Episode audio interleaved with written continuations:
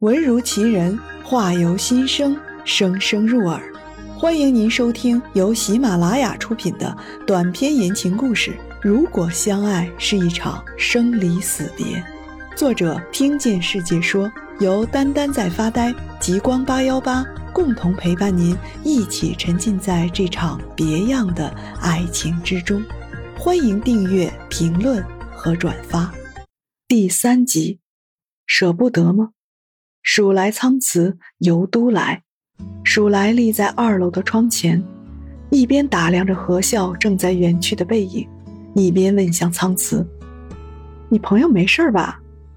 那种逃跑时的态度，似乎是因为他没见过除了姚志以外我的其他朋友。那是我吓到他了吗？好像是吧。哎，对了，你不叫仓辞吗？刺瓦。是在杂志上连载漫画时用的笔名。那沓稿纸依然躺在箱子里。苍慈把胳膊抬起来，注意力只在他们两个人的对话上。你刚刚是想跟我说什么？嗯，要不要一起出门？很快就回来。我今天不赶稿，收拾东西也不着急。呃，那就走吧，赶在中午天气变热之前回来。那沓稿纸还是躺在箱子里，此刻他已经被人遗忘了，连刚才盘算着如何跟新板架打招呼的念头都提不起兴趣来了。这座城市的名字叫都来河，念到深处就成了独来河。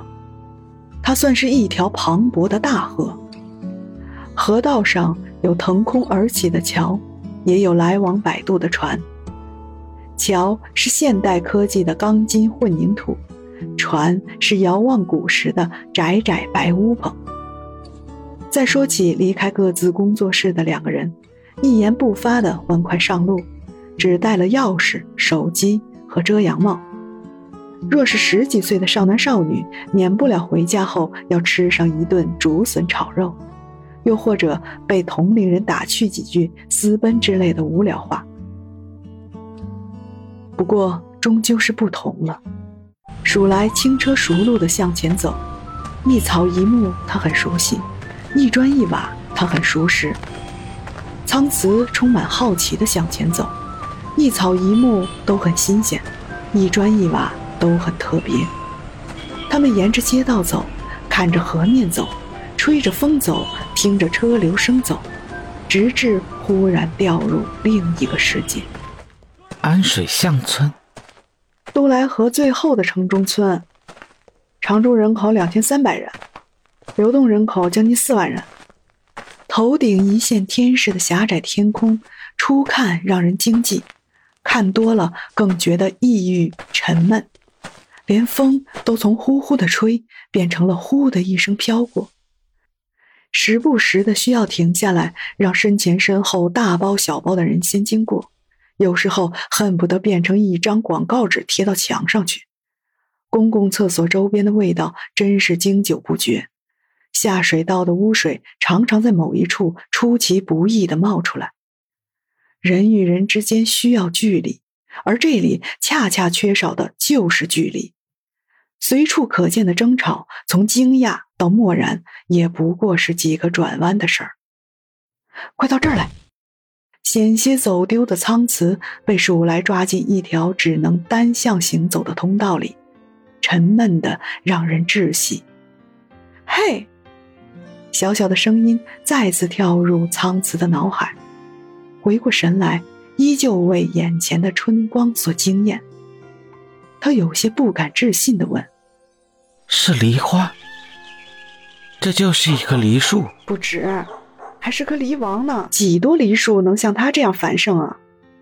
那就是百年梨树喽。旁人七嘴八舌的告诉苍慈，他们的纷杂声又很快被那一簇簇雪雾抹去，这方天地一下子宽广起来了。大自然有时候真不像话。嗯，最好的都留给他了，舍不得吗？我也是最好的呢。谁会这样夸自己？我呀，这是不久以后的事实啊。苍慈的心慌乱的愧疚起来，不可以和对方成为朋友啊！他的结局早已注定，是不能更改的既定未来。哎，又遇见了。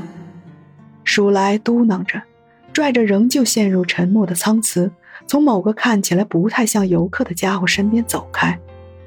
那些人总是被他从人群中轻而易举地分辨出来，真是人生不幸的设定。就这样走开吧，假装没有看到。况且百分之九十六的同类型人群不都是平凡的度过了一生吗？没必要担忧啊。做出那种决定的人少之又少啊。他只是普通人呀，普通人。是为了生活在隐姓埋名中的普通人，就请让他普普通通的生存下去吧。游颠灰微微侧身，游客模样的一男一女正从他身边经过，他们带着完全不同于这里的气息。倘若是十六七岁的他，一定会很羡慕，在那时，仿佛就是他一辈子的愿望。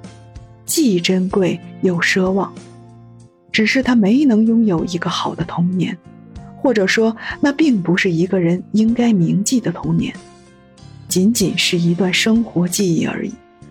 一瞬间就变得面无表情起来，穿过那甜腻的、让人讨厌的空气，没有一丝想要停留的想法。请问是栾英栾女士吗？地址：安水巷村。大梨树六道一百二十一号，去世的宠物是一只狗，叫塔塔。栾英正站在门外看中心广场开花的那棵梨树，手里还拿着平日带塔塔出门用的粉色牵引绳。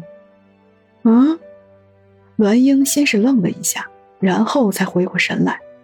并注意到跟他说话的人手里提着写有“行完宠物殡葬”的箱子。栾英挑起下巴，指向广场中央那棵梨花树：“塔塔还是我在那棵树下捡回来的呢。早上起床，我还想着得早点出门遛塔塔，趁着人少的时候，让塔塔在那棵树底下好好待一会儿。”遗体出门的时候，我我们可以在树下停留一会儿。游颠辉在胃里找不出更好的说辞。也也许吧。栾英手中牵引绳上的两块骨头状铁片相互碰撞着。先进来吧，也不是所有人都能理解塔塔的葬礼。好了，本集播讲完毕，还没听够吧？先给个满分好评呗。